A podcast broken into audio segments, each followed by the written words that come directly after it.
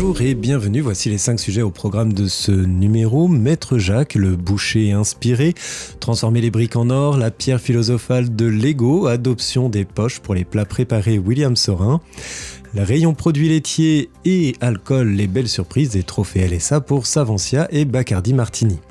Pour finir, retour euh, de la semaine du 13 septembre avec Iri et LSA.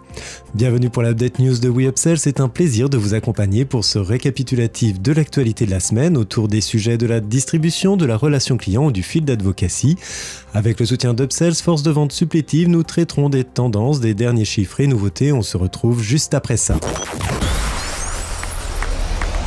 Update News, l'actualité conso et action commerciale de WeUpsells. Tous les vendredis, un rendez-vous animé par Benoît et proposé par Upsell, spécialiste de la force de vente externalisée et supplétive. Maître Jacques, le boucher inspiré, Maître Jacques, la marque de la coopérative agriale, lance plusieurs nouveautés. En rayon traditionnel, nous retrouvons un rôti de porc assemblé à la forme d'Ambert et au Cantal AOP, une alternance gourmande, riche en goût et étonnante. Aux côtés de ce millefeuille, ce sont deux fondants, deux poulets déclinés avec un cœur de fromage chorizo ou sauce crème lardon.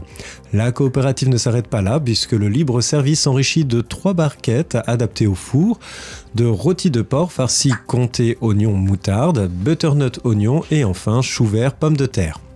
Maître Jacques, très inspiré, nous proposera pour finir une déclinaison de popiettes façon poulet tagine, porc façon Orloff et enfin lapin à la moutarde à l'ancienne.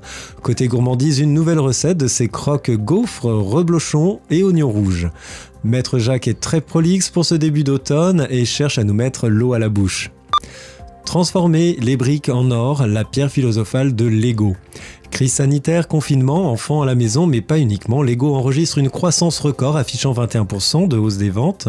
La croissance ne semble toujours pas s'arrêter et les résultats au premier semestre viennent d'être communiqués. Pour le groupe danois, les ventes aux consommateurs affichent un bond inédit de 36% tandis que son chiffre d'affaires a augmenté de 46% pour atteindre environ 3 milliards d'euros sur les 6 premiers mois de l'année.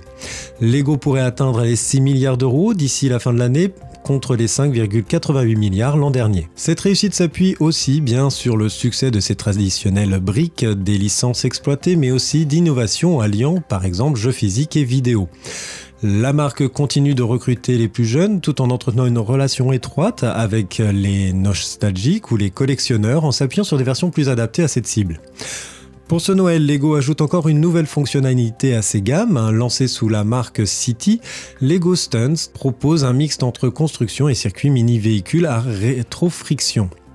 Que nous réservera donc la marque pour ses 90 ans l'année prochaine? Adoption des poches pour les plats William Sorin. La marque William Sorin s'écarte des traditionnelles boîtes de conserve et barquettes micro-ondables pour proposer ses nouvelles recettes. La marque adopte les sachets déjà connus pour les riz ou pâtes cuisinées. Sa gamme Bon pour nous bénéficie d'un Nutri-Score allant de A à B et propose 6 recettes. Poulet, chorizo ou bœuf seront accompagnés de riz, quinoa ou lentilles. La viande est française, les plats sont indiqués sans colorant et arômes artificiels. Nous découvrirons les nouvelles campagnes dès le mois de novembre. Rayon produits laitiers et alcool et belles surprises des trophées LSA.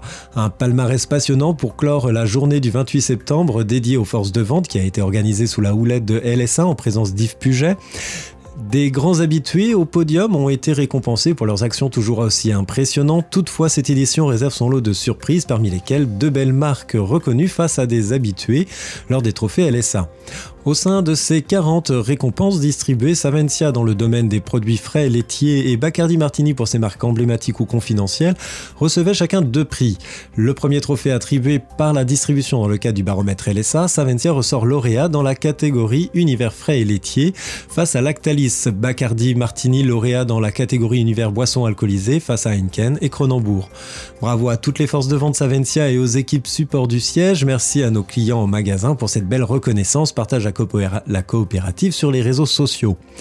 Leur deuxième trophée dans, le cadre de présentation des projets a été remporté par euh, Savencia avec le fromage Moncayol dans la catégorie lancement de produits, ex avec Ferrero. De son côté, Bacardi Martini avec Upsell arrive premier du podium dans la catégorie meilleure force de vente au sein du circuit Impulse et enseigne de proximité.